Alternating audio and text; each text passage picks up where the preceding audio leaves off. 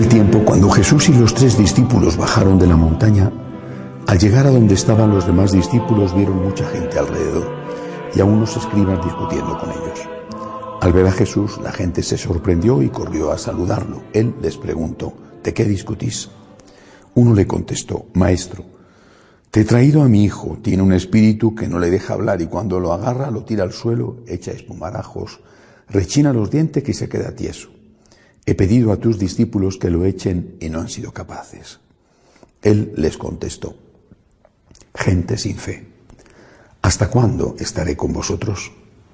¿Hasta cuándo os tendré que soportar? Traédmelo. Se lo llevaron.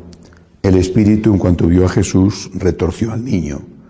Cayó por tierra y se revolcaba echando espumarajos. Jesús preguntó al padre, ¿cuánto tiempo hace que le pasa esto?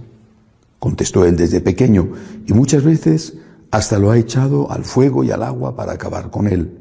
Si algo puedes, ten lástima de nosotros y ayúdanos. Jesús replicó, si puedo, todo es posible al que tiene fe. Entonces el padre del muchacho gritó, tengo fe, pero dudo, ayúdame. Jesús al ver que acudía gente increpó al espíritu inmundo diciendo, espíritu mudo y sordo, yo te lo mando, vete y no vuelvas a entrar en él. Gritando y sacudiéndolo violentamente, salió. El niño se quedó como un cadáver, de modo que la multitud decía, que estaba muerto. Pero Jesús lo levantó, cogiéndolo de la mano, y el niño se puso en pie. Al entrar en casa, sus discípulos le preguntaron a solas, ¿por qué no pudimos echarlo nosotros? Él les respondió, esta especie solo puede salir con oración. Palabra del Señor. Bueno, estamos ante un milagro más, pero quizá la novedad de este milagro está en, la respuesta que el papá de este muchacho le da a Jesús. El Señor ha puesto como condición la fe. Eh, es decir, tú tienes que tener la certeza de que Dios puede hacer en ti el milagro, de que la gracia, la fuerza de Dios es más grande que tu propia debilidad.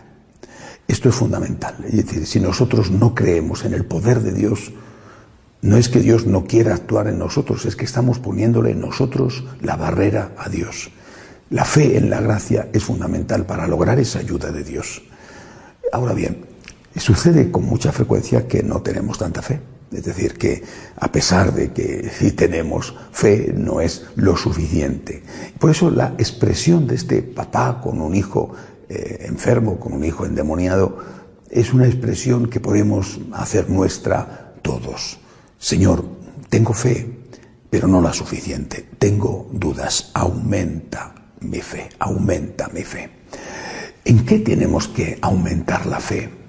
Tenemos que aumentar la fe. En aquel caso era en el poder de Dios.